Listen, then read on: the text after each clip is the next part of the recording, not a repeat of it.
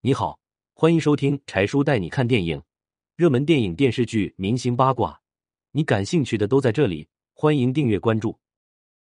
张光北和小鲜肉搭戏，对方全程用替身，只露一次脸，却拿走一百万。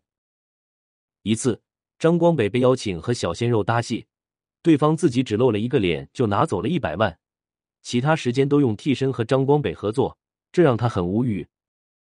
拍这部剧的时候。张光北完全是冲导演是朋友，以及这个剧本确实不错的份才答应出演。没想到他刚到剧组就被小鲜肉上了一课。到剧组的张光北发现演主演的小鲜肉根本没来，连续等了一个星期，小鲜肉还是没来。张光北找到导演问：“主角不在，那这戏怎么拍？”导演说：“没事，咱们有替身。”然后就找来一个替身跟张光北搭戏。更离谱的是，这个替身的演技还不错。可惜的是，因为这个演员是替身，所以他说的台词后期需要全部剪掉，换成专业的配音。张光北心疼的不得了。如果不是早就签了合同，估计张光北早就撂挑子不干了。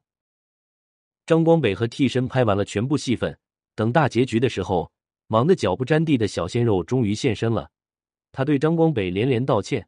说自己实在是太忙了，一天的时间，小鲜肉排了七十场戏，拿走了一百万劳务费。